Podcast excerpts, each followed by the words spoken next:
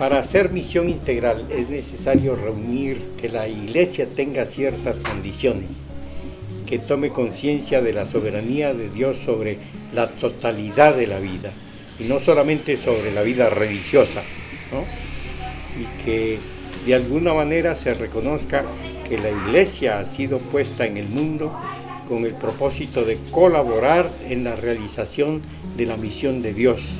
Y la misión de Dios, como he dicho, tiene que ver con la plenitud de vida.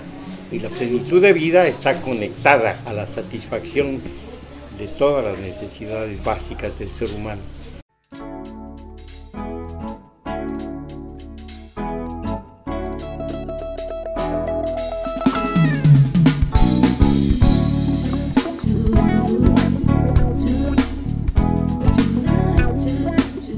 Alô, povos, tribos, línguas e nações! Está no ar a segunda edição do podcast do Evangelho Integral. Hoje.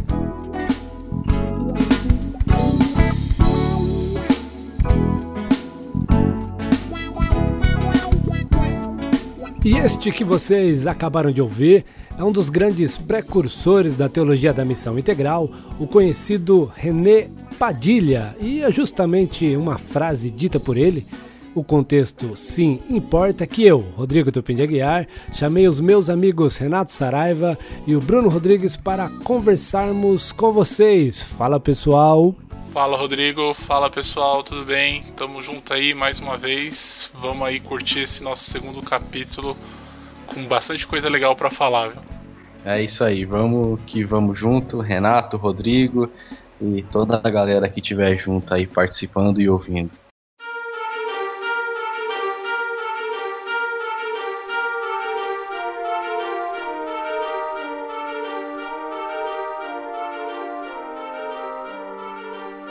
Então, Bruno, que você entende é, dessa frase, até de repente levando em consideração o contexto da missão integral? É uma frase muito bacana, uma, uma expressão, né? Eu diria. O René Padilha diz isso, o contexto sim importa, e isso se torna meio que uma reação, uma resposta aos teólogos, pastores e missionários dos Estados Unidos e da Europa.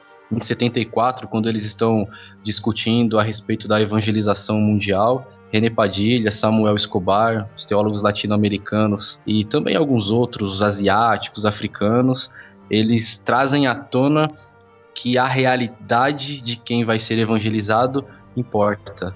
Nós não podemos fugir, nós não podemos negar do que nos é verdadeiro, do que nos é próprio. A condição econômica, talvez eles teriam em mente, da condição política, da, da herança de colonização, da herança de pobreza. Então, pregar o evangelho no sul não era aquele pacote, não era aquela.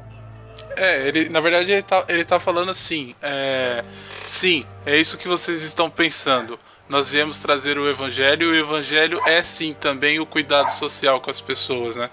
Então, o René Padilha, ele deixa claro que a missão integral ela veio para cobrir aquelas lacunas que ficaram vazias com a missão e o evangelismo norte-americano, digamos assim, que se preocupava apenas com a palavra e se esquecia do todo o resto, né? Então ele veio dizer assim, o contexto da vida dessas pessoas que vão receber o evangelho também é importante para nós. Eu estou pensando nisso que vocês estão, estão dizendo. É, é interessante que nesse contexto, é contexto de, de países e, e de realidades diferentes, mas por incrível que pareça, essa teologia americana, embora que a nossa cultura não tenha nada a ver com a cultura americana, nós somos especialistas de, de, de importar essas teologias e, e aplicar para o povo. Então acho que é por isso que nós temos que levar em consideração e trazer para a nossa realidade brasileira, é, latino-americana, mas especificamente brasileira, essa ideia que o, o contexto sim importa e, e, pode sim ter uma mensagem do evangelho que seja é, um tanto que limitada, que não chega nas pessoas como deveriam chegar, né? É bem isso que você falou, porque se a gente for ver assim, a nossa forma de culto é muito, parecido, muito mais parecida com o culto das igrejas africanas do que das igrejas americanas, né? E a gente teima em trazer esse americanismo para os nossos cultos, né? Não sei porquê, o povo brasileiro é tão mais alegre, tão mais aberto para pro cuidado com o próximo e fica se preocupando com o modo de culto, de cuidado com o próximo no modelo, digamos assim, que ah, o modelo americano é o errado. Não é o errado, mas é a característica deles, né? E... É próprio para eles, né? Não para outros. Exatamente. E a gente, não sei, a gente tenta imitar essas coisas e a gente não tem isso na nossa raiz cultural, né? É, é engraçado. Eu lembro que um, certa feita eu tava num, num culto que tinha um, um pastor que ele é, é interessante que ele realmente imitava assim os pastores americanos. Tem hora que ele meio que cantava, ele pregava meio que cantando. E aí alguns alguns da igreja dele levantavam, eles levantavam, giravam o lencinho e yes, yes, eles apontavam o dedo pro pastor, ficava em pé com o dedo apontado, mas você via que era uma, uma influência muito americanizada uhum. para querer trazer um, um diferente. E assim, e, e era esse pessoal que estava dentro de uma igreja comum, e chamava chamava muito a atenção, mas eu fiquei olhando e falei, nossa, é meio que descaracteriza o, a, as pessoas de alguma forma, né? Nossa, você falou de pé com o dedo apontado, eu imaginei alguém falando Hasta la vista, baby. Americano, né? Você já logo pensa nesses filmes de Hollywood já. É, mas era uma, umas figuraças, meu, figuraças. É, por um lado é divertido e por um, lado, por outro lado é meio trágico a coisa também.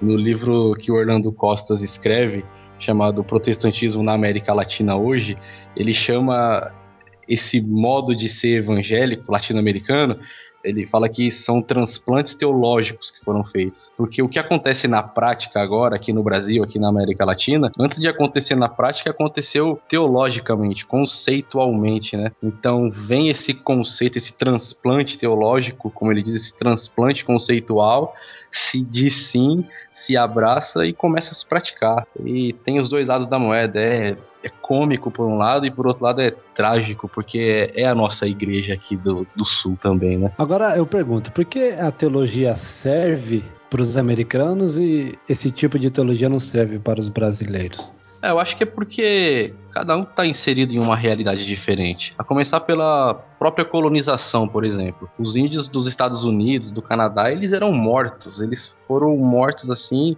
80, 90% quando os ingleses foram para lá. Os ingleses foram para lá para morarem lá, eles foram para lá para criar uma nova comunidade, ao contrário do Brasil. No Brasil, os índios eles eram catequizados ou cristianizados pelos portugueses, e quem era mandado para o Brasil, lá de Portugal, e até da Espanha e algumas outras regiões da Europa, era o pessoal que era gente ruim, era bandido, era camarada ladrão. Então, era o pessoal que não tinha uma boa reputação. a galera que... tá por aqui ainda, hein? É. Verdade. É, não é genético ser ladrão, ser sem vergonha, mas é a herança cultural da coisa, né? Então eu acho que reflete desde isso daí. Os Estados Unidos ele começa a se desenvolver a partir de uma realidade, a partir de uma cultura, e o Brasil, a América Latina, ela começa a se desenvolver desde 1500, 1600, 1700, com uma outra realidade, com uma outra cultura dentro de si mesmo, dentro do seu território. Para Valdamos fala, né, que a nossa cultura brasileira, né, é, os índios é, negociam com suas entidades. É verdade. É, o, os portugueses é, negociam com os santos, né? E isso é desde o começo, né, no, no Brasil. E, e, de alguma maneira, embora nós que, que somos de um, de um cunho protestante, é, reformado, que rompemos com essa negociação, parece que de alguma forma ela está sempre impregnada no nosso relacionamento com Deus, né? Parece que tem sempre uma espécie de troca para que nós venhamos a nos beneficiar, né? Então, algumas teologias é, migram para cá e a gente acaba abraçando muito por causa da nossa cultura também, né? É, é sempre tem alguma barganha a fazer, né? E a gente leva isso com culto a Deus, cara. Isso é tão perigoso, né? Porque a gente faz de Deus um agente de barganha, né? E a gente acha que Deus tá no mesmo nível de nós, em que entra os nossos jogos, como se isso fosse normal. Não é normal nem para as outras culturas que dirá para Deus, né? A própria teologia da prosperidade, que não nasceu no Brasil, ela veio de outro lugar e foi bem aceita no Brasil justamente por causa da nossa cultura.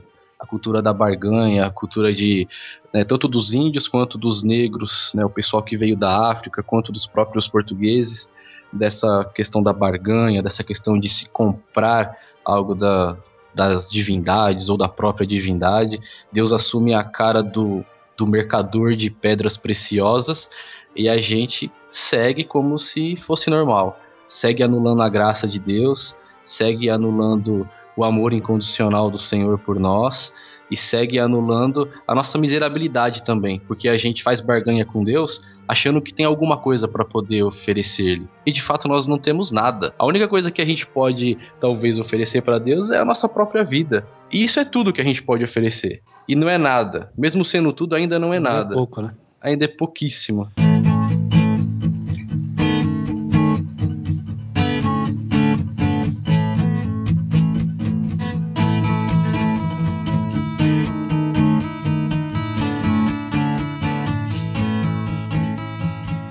Agora, tem um outro lado que eu queria puxar também, que embora nós tenhamos cultura diferente, mas nós temos a globalização, né? Uhum. Que de alguma forma nós dialogamos com as outras culturas, ou falamos a, a mesma língua, e aí nós podemos cair naquele, naquilo que os estudiosos chamam de, de pós-modernidade, que, né? que dá os desdobramentos que nós vemos na, na nossa sociedade, né?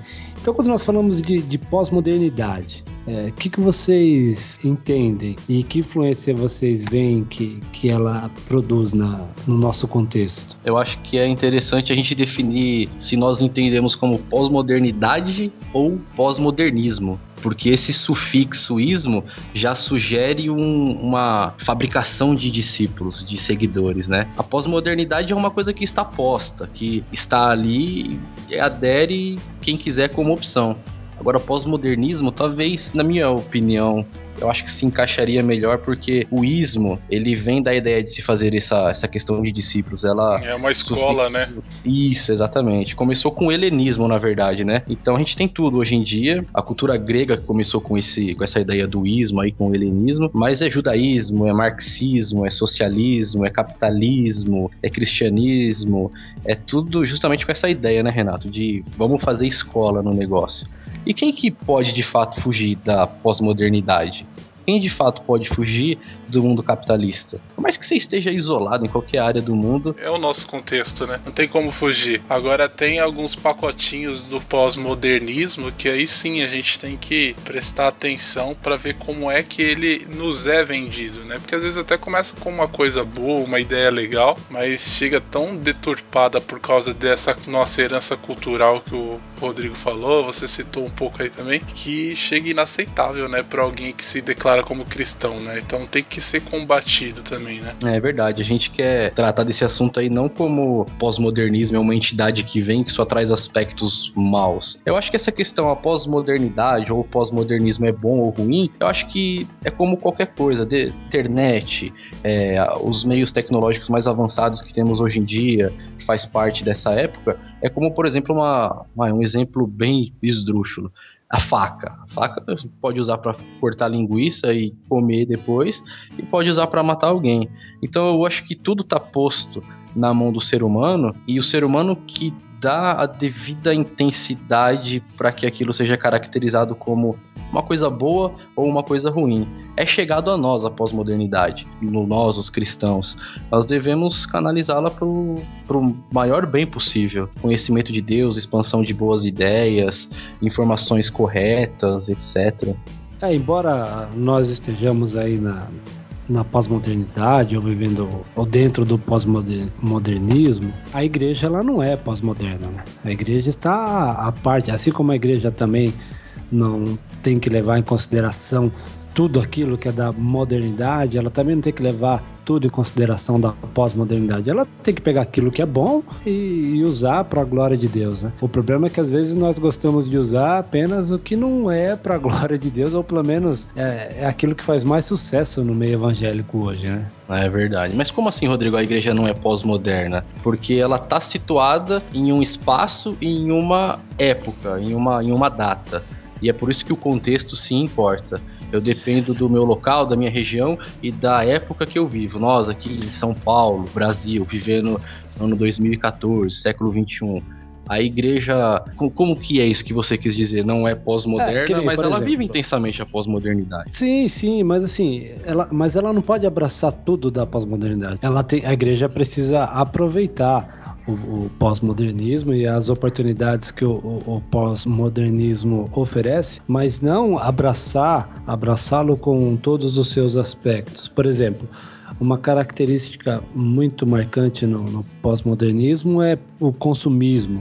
Hum. É, o cristão, por definição, não pode ser um cristão consumista. Senão é uma negação da, do, próprio, do próprio Cristo que se esvaziou, né?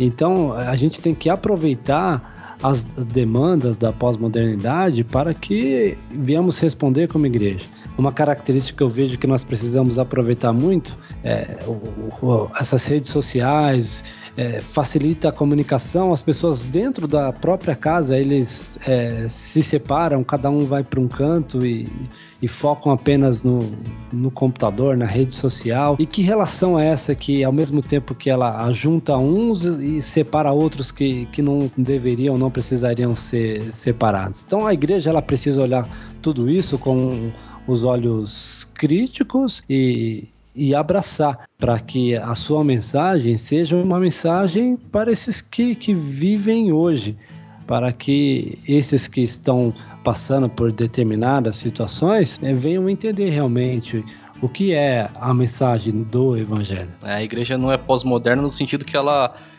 portanto, rompe com tudo aquilo que prejudica a natureza cristã a natureza de si mesma, a natureza da sua missão, do, do seu anúncio. Ela, ela precisa romper com isso o tempo todo, prezar pelo lado que traz os, os, devidos benefícios aí, como por exemplo a gente nesse podcast aqui agora. Pós-modernidade, a tecnologia como nunca, como nunca sim, visto antes e a gente aproveitando aí, tentando fazer alguma coisa mais ou menos aí, pelo menos. É, tem que usar a estrutura, né? Porque assim, é, como o Paulo dizia, né? Analiso tudo, retenho o que é bom. Então, tem coisas que vêm pro bem, né? Até mesmo pro bem da igreja. Então, a gente tem que aproveitar, a igreja tem que aproveitar tudo aquilo que é bom, que faz sentido agregar né, o seu ministério, a sua forma de, de ministrar a palavra de Deus para as pessoas e é isso aí mesmo, é rede social, é vamos para dentro, vamos usar, vamos é, abraçar, vamos enxergar onde é que, que tem pessoas que são, são ouvintes em potencial, digamos assim, não só do nosso podcast, mas da igreja em si também. Então a igreja ela tem que se fazer ouvir através dos canais à disposição, sem contrariar os princípios bíblicos, né? E rede social, vocês estavam falando aí é, que tem relacionamento. Eu discordo um pouquinho, viu? Eu acho que a rede social tem mais a gente falando, todo mundo falando ao mesmo tempo e poucas pessoas se ouvindo, né? Então é, é, rede social tem muito de vamos falar, eu quero falar, eu, eu posso falar aqui, ninguém vai me interromper, mas não tem muito diálogo em rede social, né? É verdade, meu. E, e o que caracteriza um pouco também essa questão aí da, da comunicação, ou mesmo do diálogo, do relacionamento, é mesmo a própria característica da muita informação e quase nada de consciência a gente recebe uma enxurrada de informação. O que a gente recebe de informação hoje em um dia, um homem da década de 20, da década de 30 recebia em uma semana, duas semanas, mas a consciência que se tinha antes é uma consciência muito mais bem pontuada, muito mais bem ponderada do que a nossa, porque é uma chuva de informação, é uma chuva de notícias Exatamente. e que a gente não consegue colocar nas lacunas corretas. É muito engraçado, que né, isso dá até para você levando para o contexto da igreja igreja, né? Nunca se viu tantas versões de Bíblia na mão do povo, né? Exatamente. E hoje tem, tem Bíblia da vovó, Bíblia da mulher que ora, Bíblia, Bíblia do, do, bebê, Bíblia do bebê, tem Bíblia para todo mundo e ao mesmo tempo eu, eu, vejo um povo evangélico quase que analfabeto de Bíblia é, pessoas que, que acabam pregando texto fora do contexto e arrastam multidões, porque as multidões não estão preocupadas. Eles recebem informações, mas eles não sabem é, meditar, processar essas informações e uma loucura essa pós-modernidade. E isso gera já uma, uma outra consequência, né, Renato? É muita informação quase zero de consciência e aí sobra pouco espaço para referências e para ideais. É, não a tem gente... reflexão, né? Não tem nada. Isso, a gente simplesmente ter- está falando de um assunto sem discutir soluções para ele ou abordar ele de uma forma que seja é, que a discussão em si traga algum benefício para o crescimento daquele círculo, né? Daquela, daquele grupo de pessoas. É, exatamente. E, e eu acho que assim, às vezes não tem é, referência é, por dois motivos. Uma, porque você procura mesmo, está cada vez mais difícil você encontrar boas referências. E um segundo motivo é que as pessoas, ainda que você encontre uma referência, muitos se negam a, a ter referência justamente para você andar no seu bel prazer. Então, o nosso contexto tem muita aquela coisa, né? Eu vou fazer o que eu quero, você cuida da sua vida, eu cuido da minha. É, ontem mesmo eu estava conversando com, com um rapaz, ele estava dizendo que ele, ele gosta de ir na igreja e, e acaba o culto e vai embora, ele prefere assim, porque é, é você não ter contato com, com as pessoas e tal. Então eu fico pensando, poxa, fica difícil de você ter referência, e se você não ter referência, você acaba tendo uma ausência de ideal também. E eu acho que é o que falta para a igreja hoje. Falta um ideal, que é se parecer com Jesus. É, o- Vemos mais, mais o pessoal querendo coisas, e aí nós voltamos para a ideia do, do consumismo, né? E da no- do nosso contexto de um país é, que ao mesmo tempo é tão rico e, e o povo sempre pobre.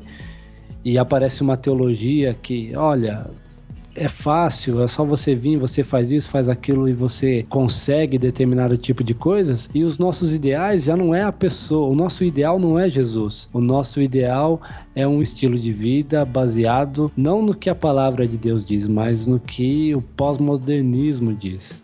E eu acho que isso é um grande erro que boa parte da, da, da igreja evangélica, principalmente, que é o contexto que nós estamos inseridos, está caminhando, infelizmente. Na verdade, re- referência ideal é construído a partir de consciência. Então, se a gente não consegue refletir acerca de um assunto, de algum acontecimento, a gente não consegue também criar referência, criar ideal. A gente cria muita informação, a gente cria muita notícia, a gente cria muita coisa, mas menos referência e ideal por esses dois motivos que você falou, porque dói também, né? Antigamente as pessoas, elas tinham, as pessoas chamavam de mentores, né? Eu tenho um mentor assim, eu tive uma mentora assim e assado e defendia essas pessoas. Mas hoje dói você defender alguém pelo que ela disse, pela obra dela, pelo testemunho dela, pelo que ela fez.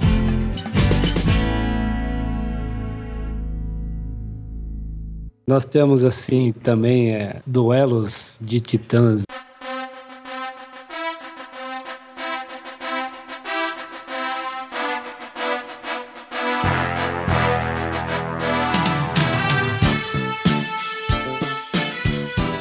Nós temos assim na pós-modernidade, por exemplo, os métodos contra os processos, né?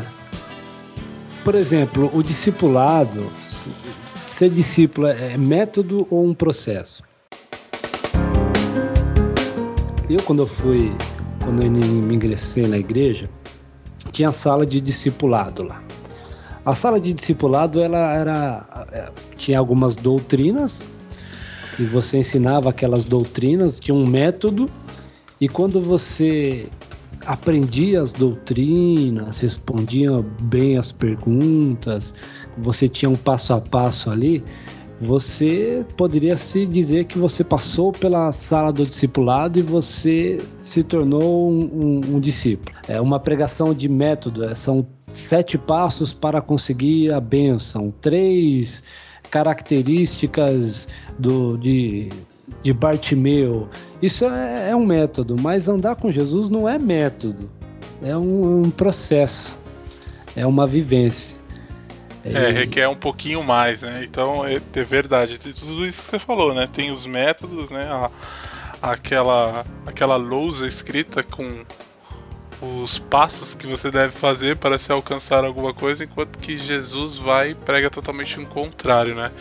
Tipo, é, não tem esse. Não, você não vai ter essa certeza das coisas. Você tem que lançar a mão desse estilo de vida e viver o processo, sentir na pele, né? O, processo acontecer, né? É, o Ed René, no livro Vivendo com Propósitos, ele diz mais ou menos assim que a fé cristã não é um lugar onde se chega, mas é um jeito como se vai. Ou seja, não, é o processo, né? É isso que importa.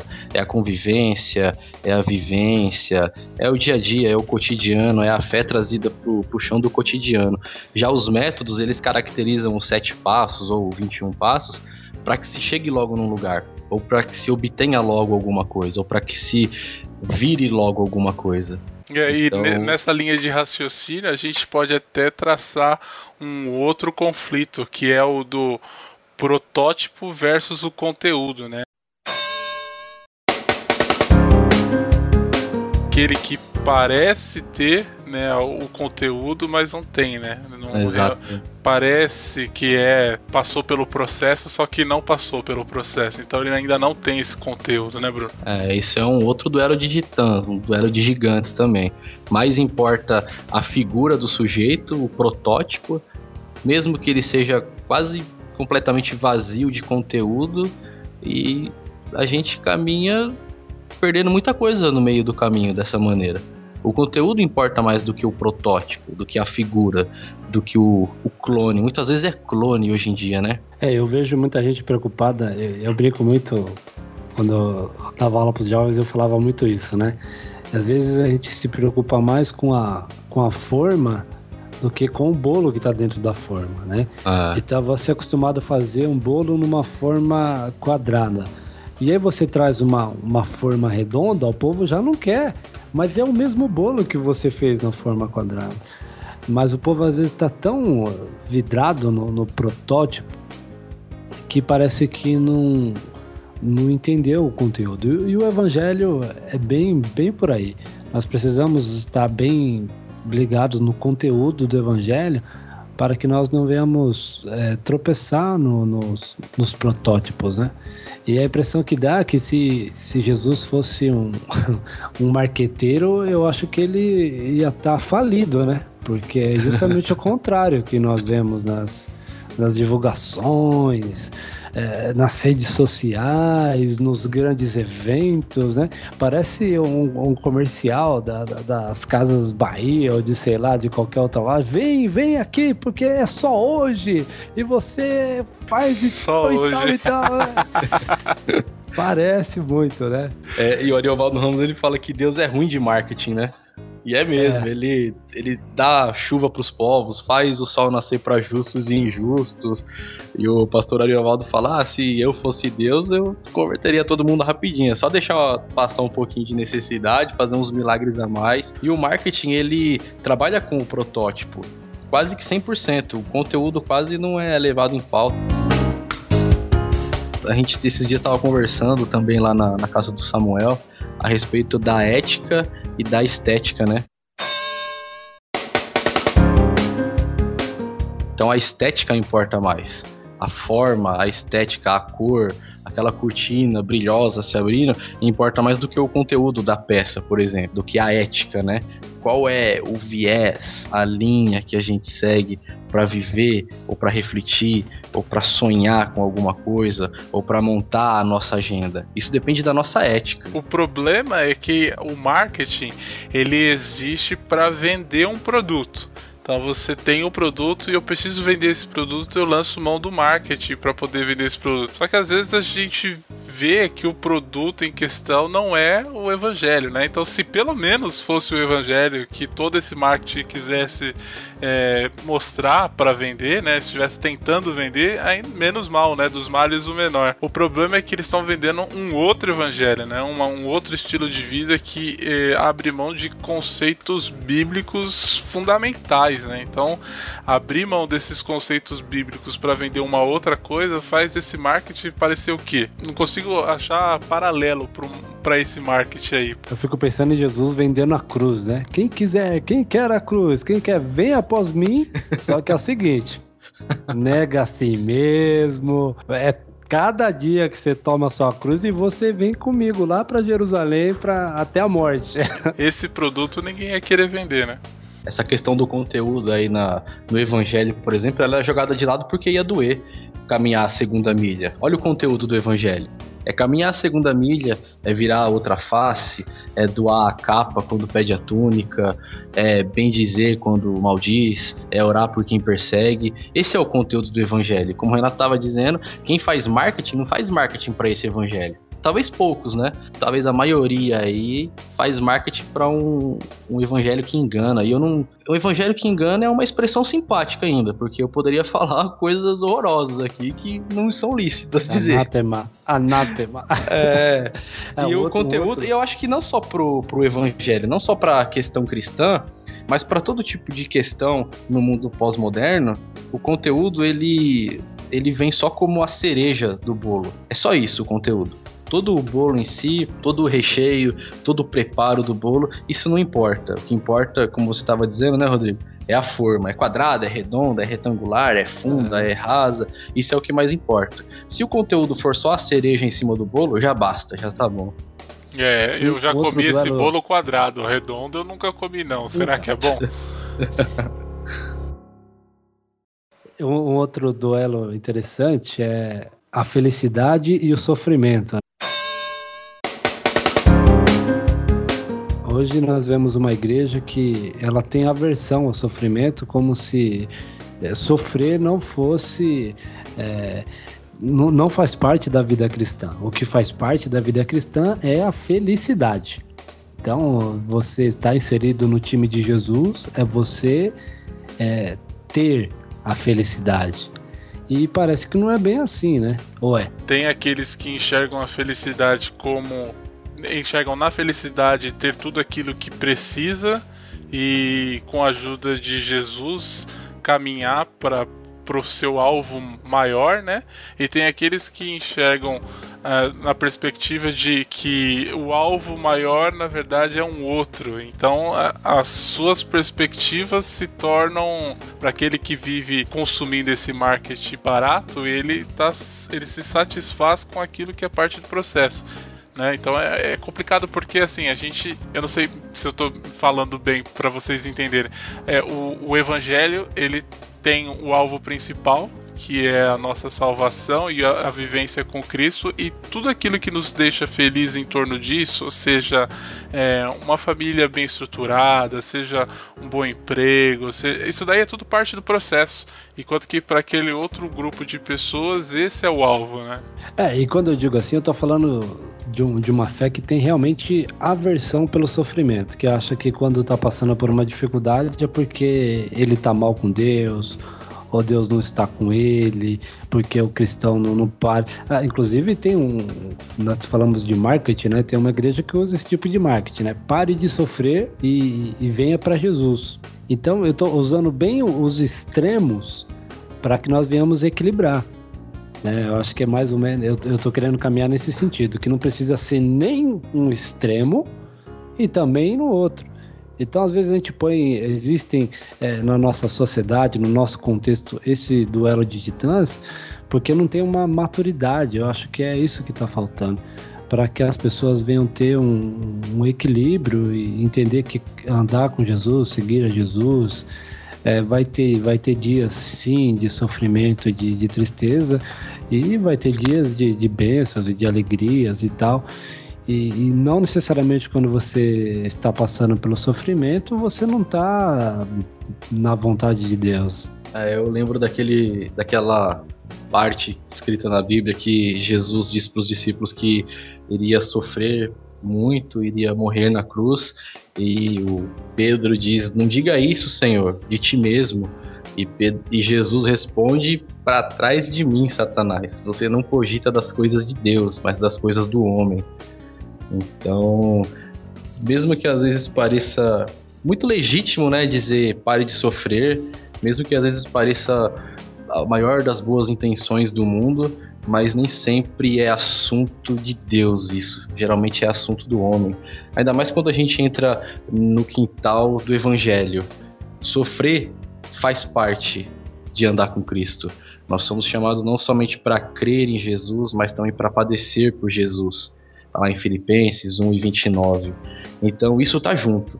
A gente entrou, se a gente entrou no quintal da palavra de Deus, no quintal do evangelho, isso vem junto, o sofrer por Cristo, o sofrer pelo próximo, o sofrer pelo mundo que Deus amou, né? É, então, inclusive na Bíblia não há nada que nos autorize, né, a dizer que uma pessoa pode viver sem sofrimento algum, né? Então a gente fala assim, ah, você não precisa sofrer, não precisa passar por isso. É, na verdade a gente está usurpando um, uma condição que não é a nossa, né? Não cabe a nós dizer, ó, você não precisa sofrer neste momento você tem um outro é, caminho. Eu acho, eu acho que vocês estão muito educados, meu. Isso aí é balela, isso aí é conto de fada, isso é qualquer coisa, isso não é evangelho. É, vocês bem estão por alisando muito, não estamos, tem, estamos é completamente é desautorizados. Até porque é o seguinte, é, é, a gente às vezes é, acaba tendo esse discurso triunfalista e quando você passa por um problema, alguma coisa inesperada, uma doença, a, a morte de um ente querido, se você tem esse discurso triunfalista, é, com, com o olho apenas na, na, na limitado com aquilo que está ao seu redor, você não consegue enxergar os conteúdos do evangelho, você, você vai à loucura, você vai ao desespero. Porque você aprendeu que ter fé é, é, aquela música, né? Vai dar tudo certo se a gente pôr a nossa fé em ação. Mas nem sempre tudo vai dar certo. A vida às vezes ela nos vai, ela vai nos surpreender e, e, a gente vai passar por momentos ruins, sim. E todos nós vamos passar por momentos ruins. E se você que está nos ouvindo não passou, você vai passar. Isso não é uma profecia, isso é a vida. E, e às vezes nós acabamos tendo uma fé que é, é uma é fábula. Ela não, ela não toca a vida. Então o evangelho, pelo contrário, o evangelho ele, ele toca na vida, ele vai na onde é, o ser humano vai. É por isso que Jesus ele ele andou com as pessoas, ele sentou às mesas com as pessoas, ele andou com pecadores, ele andou com, com gente boa, ele andou com, com gente não tão boa. É, ele o evangelho mundo, toca né? a vida. A Bíblia fala que nos é dada a graça de padecer por, por Cristo, né? Então, vai falar o que mais, né?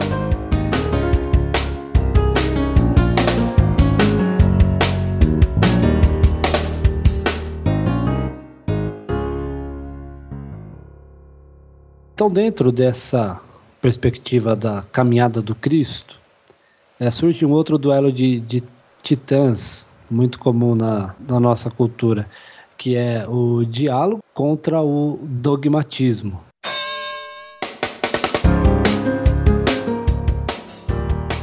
espaço para o dogmatismo hoje? É complicado porque a gente se julga tão bem informado, né? Aceitar as coisas prontas hoje em dia é complicado.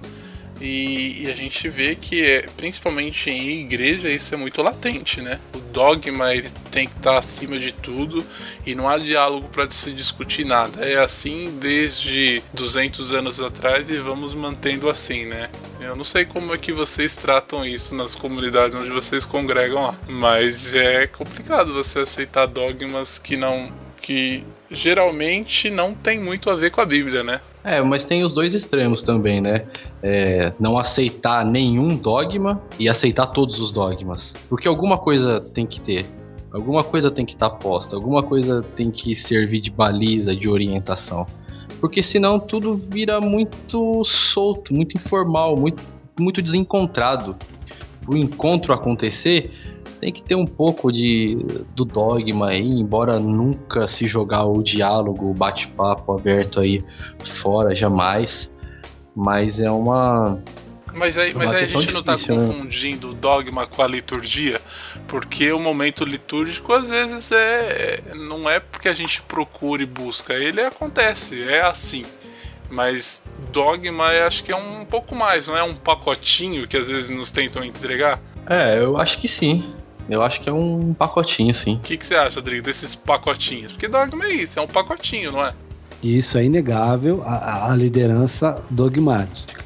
Daí os programas de TV, é, estão aí a, as grandes denominações pentecostais com líderes dogmáticos, rodeados de pessoas, de outros líderes dogmáticos, eles é, dominam, é, entre aspas, né, a igreja evangélica. Mas o que eu consigo perceber é que eles estão perdendo um espaço tremendo. E, e Jesus, muito embora quando ele estava é, criticando os fariseus, porque os fariseus estavam longe do evangelho, ele, ele trazia um ensino é, firme. Jesus sempre foi do diálogo e parece que esses líderes é, que estão assim em grande exposição hoje, eles não conseguem vir para o diálogo. E, e, é o que eu consigo enxergar nessa, nesse contexto que tanto nos importa, é que esses líderes, aos poucos, eles vão perdendo cada vez mais espaço. É, a chegada da informação, né? Antes a gente era muito privado de informação. Então a palavra do líder, né, principalmente na igreja, ela contava era o que bastava. É, né? era, não digo nem o que bastava, mas era a única fonte de, de, de conhecimento, assim. Embora todo mundo tivesse a, a, é, todo mundo tivesse acesso à Bíblia, né? Pelo menos na cultura aqui brasileira, todo mundo tivesse, sempre teve acesso à Bíblia para poder consultar aquilo que está sendo imposto, digamos assim não, não era muito da nossa cultura questionar, né? Era uma cultura mais é, receptiva, de cabeça baixa, sabe? De que obedecia sem questionar muito, né? E agora com esse boom da, da telecomunicação, da, da internet, da, do, do, da informação através de redes sociais, de, de sites, enfim, e principalmente televisão também, que é uma coisa que tempo atrás não era tão comum a gente ver tantos programas de igreja assim, né? Então hoje o pessoal acaba meio que comparando, né? Uma igreja com outra. Ó, na minha igreja o cara não é, não fala tão abertamente sobre esse assunto como fala lá na TV e tal. E aí a gente acaba comparando e esses líderes que tinham a, a incumbência de manter tudo sob o controle, entre aspas, eles acabaram perdendo um pouco dessa voz, dessa ascendência sobre os demais, né? Nessa questão aí que a gente está categorizando aí nossa, nossa conversa aí, duelo de titãs como sempre os opostos, né? Métodos e processos, protótipo, conteúdo, diálogo, dogmatismo. Tem, tem mais um aí, talvez um, só mais um aí para a gente tratar, que é a questão da técnica e do sentimento. É muita técnica hoje em dia e pouco sentimento naquilo que se faz. Essa questão ela pega no pé também de todos nós que queremos refletir honestamente a, a respeito da, da pós-modernidade, porque, como diz o Milton Santos, nunca antes na história da humanidade houve tanta técnica, houve tanta possibilidade para, por exemplo, se acabar com a fome. Mas hoje em dia é o momento em que mais morre pessoas de fome Existem 7 bilhões, quase 7 bilhões de pessoas no mundo e morrem pessoas de fome ainda, sendo que é produzido alimento suficiente para alimentar 12 bilhões de pessoas. Então é a questão da muita técnica e do pouco sentimento envolvido na técnica aprendida, na, na distribuição da riqueza, na distribuição do alimento, na distribuição de, de, de renda, do emprego. Isso é um, um exemplo clássico, eu acho. É, me parece que morre a cada cinco segundos morre, né? Uma, uma criança, criança né?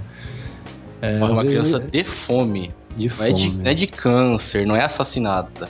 Ela morre de fome ou de alguma doença causada pela fome, né? Como por exemplo a inanição. Então ela, se bem que eu li um livro esses dias que chama O Mundo Não é Plano. É um livro que é escrito em contraponto a um livro de um economista americano chamado O Mundo é Plano, dizendo que todos têm possibilidade. E esse livro que eu li, do, do brasileiro Jamil Chad, O Mundo Não é Plano, ele trata justamente essa questão e ele defende que quem morre de fome hoje em dia morre assassinado, porque isso se torna, a partir dessas muitas técnicas, com pouco sentimento, se torna um, um jeito de controlar a taxa de mortalidade do mundo se torna um jeito de se responsabilizar quem pode comer e quem não pode comer, quem pode beber e quem não pode beber. E quando bebe, bebe água suja. E quando come, come ração, uma vez a cada um dia ou a cada dois dias. E ele trata essa questão de morrer de fome como uma questão de genocídio mesmo, né? É, e muitas vezes nós vemos até no, no, nos hospitais públicos, né? É, os médicos muitas vezes é, olham para o paciente como como se fosse qualquer coisa e, e já dispensam. E, quando e olha, as, né? Quando olha. É, é muita técnica e, e pouco sentimento de, de fato, né? E a pessoa acaba perdendo a, a empatia, né? Porque a gente não, não, sente mais empatia, a gente identifica o outro menos favorecido muitas vezes como alguém de outra raça, né? Parece que a gente não tá falando de gente como a gente. Ainda nessa linha sobre riqueza, concentração de riqueza que o Bruno falou, eu li um dado um tempo atrás aí, e até acho que foi numa rede social que dizia que a riqueza concentrada em 4% da população milionária do mundo era suficiente para acabar com a fome do mundo inteiro. Então é um número número muito assustador. 4% da população bilionária seria. Elas têm capital para acabar com a fome de, do mundo inteiro. Então é, é, fica bem latente essa questão de controle de mortalidade, entendeu? Não é à toa isso, né? É um sistema satânico, demoníaco, mas é o capitalismo visceral, né? Aquele que é não visita, não, não visa outra, outra coisa, né? É só o lucro o lucro e o lucro, não tem qualidade, não tem cuidado nesse processo de visar apenas o lucro. Quem tiver que morrer, você pode matar para você poder obter nesse final o seu lucro. Então é bem cruel mesmo, né? É, o capitalismo, né? 85% das pessoas mais ricas de todo o planeta, elas possuem a mesma riqueza que 3,5 bilhões de pessoas, ou seja, metade da humanidade metade da humanidade tem que viver e dividir entre si para sobreviver o mesmo tanto de riqueza que apenas 85% das pessoas mais ricas detêm no planeta. Olha como que isso é o, é o fim do mundo. Não é 2012, mas é o fim do mundo. Não, não é possível. Né? 2014, pô. mas por que, que a. a não morri em 2012, hein? Que sorte, hein? Mas por que, que a liderança evangélica não, não trata disso, né? Eu, eu fico pensando porque a gente precisa de, de, de líderes que, que realmente toca na, na, na ferida, sabe? E eu, eu fico assim muito incomodado quando fiquei sabendo, por exemplo, que um morador de rua morreu na praça próxima à igreja de frio. De frio, duro. Poxa, meu, o que, que a igreja tá fazendo, né? O que, que, que, que é ser igreja? É, eu acho que para chegar na liderança, Rodrigo, é, é difícil de chegar massivamente na liderança massiva porque dá trabalho. E ter sentimento, e não somente técnica, mas se envolver com sentimento, dá trabalho. Vai exigir responsabilidade, vai dar trabalho, vai dar o que fazer, vai dar o que pensar, vai dar o que agitar. E um, um outro lema aí da, da nossa época é o lema do Viva Sem Cobranças. Ninguém exija nada de você, nem de mim. Cada um, cada um. Deus deu a vida para cada um cuidar da sua e o mínimo de responsabilidade possível. A gente só consegue assumir responsabilidade se for para ganhar nosso salário. Do contrário, a gente não gosta de ter sentimento nas coisas porque vai dar trabalho, né? Então, uma coisa dessa eu acho que tem que ter muito sentimento, tem que ser muito cheio de Deus mesmo, tem que ter uma consciência muito reflexiva, tem que viver para ter trabalho de fato. Tem espaço para compartilhar nada com ninguém nesse processo de ficar rico, né? E Porque não tem gente... limite, né? É, não tem limite, é uma coisa que você vai se consumindo, você se priva de viver nesse processo de tentar ficar rico, porque é, é isso, vamos ficar rico. Prosperidade uhum. agora virou é, ficar rico. Então, para você ser rico, você não pode sair compartilhando, porque senão vai demorar mais tempo, né? Então, é, enquanto isso, alguém morre de frio na porta de uma igreja, alguém morre de fome próximo de um, de um restaurante. Isso é geral, né? O, é engraçado, o, Zig, o Zygmunt Bauman, um sociólogo polonês, ele vai dizer que nós somos a, a, geração líquida, né? Tudo que nós queremos tudo que tudo que é sólido, tudo que dá trabalho, descartamos. Se o celular dá trabalho, descarta, pega o mais fácil. Se um relacionamento dá trabalho, você descarta, você pega o mais, o mais fácil. E, e, isso que acontece, a Bíblia chama de mundanismo, que é toda uma forma de pensar que se vai eh, pelas beiradas, pelas beiradas, pelas beiradas, fecha o círculo e esse círculo vem apertando e muitos cristãos estão sendo mundanizados e, e não e nem estão percebendo. É, o contexto sim importa para anunciar o evangelho, o contexto sim importa para vivermos bem, o contexto sim importa para convivermos bem. O contexto sim importa para entendermos a vida, para encontrarmos um sentido, um significado e saber por que estamos aqui, por que fazemos é. o que fazemos, por que montamos a nossa agenda do jeito que montamos, por que sonhamos o que sonhamos. Eu acho que todo dia, toda semana, a gente tem que parar um momento e colocar tudo isso em xeque. Colocar a nossa vida em xeque e perguntar por que mesmo que eu vivo assim? E a gente só vai conseguir responder honestamente a essa pergunta quando nós analisarmos o nosso contexto. Isso não é nada novo, né? Jesus já falava dois mil anos atrás que era o resumo da, da lei de Moisés, né? Em dois mandamentos, né? Exatamente. Ama, o próximo como a ti mesmo e ame Deus acima de todas as coisas, né? Então é, é, é não tem, não tem outro, outro caminho. Cuidado com o próximo, amando a Deus acima de todas as coisas.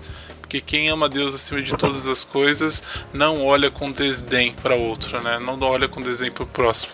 Então acho que o grande desafio da fé cristã é nós sermos transformados à, à imagem de Jesus Cristo.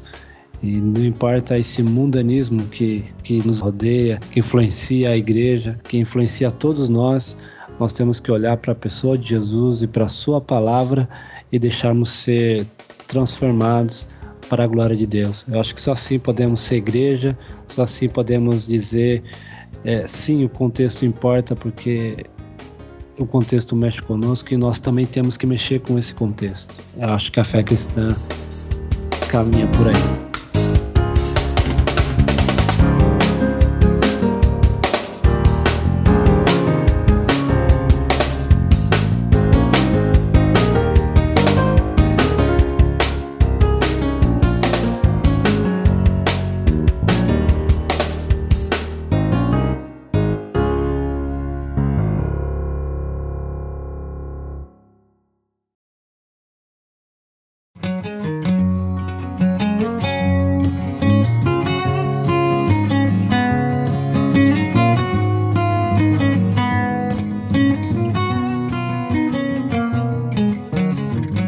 Isso daí, pessoal. Nós vamos ficando por aqui. Eu espero que vocês tenham gostado, porque nós fizemos com muito carinho. Então, até a próxima. E nós vamos deixando aí os nossos últimos recados. E eu passo a bola para você, Bruninho. Diga lá. Eu agradeço mais uma vez a participação de vocês dois, junto de mim, pessoal que está nos acompanhando. E fiquem com Deus, um grande abraço, até o próximo episódio aí do nosso podcast. Agora diga você, Renato, você tem um recado importantíssimo para nós, não é isso? Bom, pessoal, o IHCast pode ser ouvido também no iTunes ou no SoundCloud. Lá você pode baixar para ouvir no seu celular ou até mesmo ouvir via stream usando algum aplicativo reprodutor de podcast. Mas não esqueça de assinar o nosso feed antes. Nosso site é evangelhointegralhoje.com. Lá você encontrará o post desse episódio do IHCast contendo todos os links das referências citadas aqui. Aproveite e dê uma olhada nos nossos textos que preparamos exclusivamente para vocês. São devocionais, reflexões, conteúdo teológico prático, etc. Não deixe de ler. No nosso site você também encontra link para a nossa página no Facebook. Se não curtiu, curta lá e ajuda a gente. Tem também link para o nosso canal no YouTube. Já tem vídeos lá, viu? Comente, compartilhe, assim você nos ajuda bastante. Siga-nos no Twitter, no arroba evangelhoih. E é isso, Rodrigo. Fiquem na paz. Falou! E é isso aí, galera. Fiquem com Deus. Esse é o Evangelho Integral. Hoje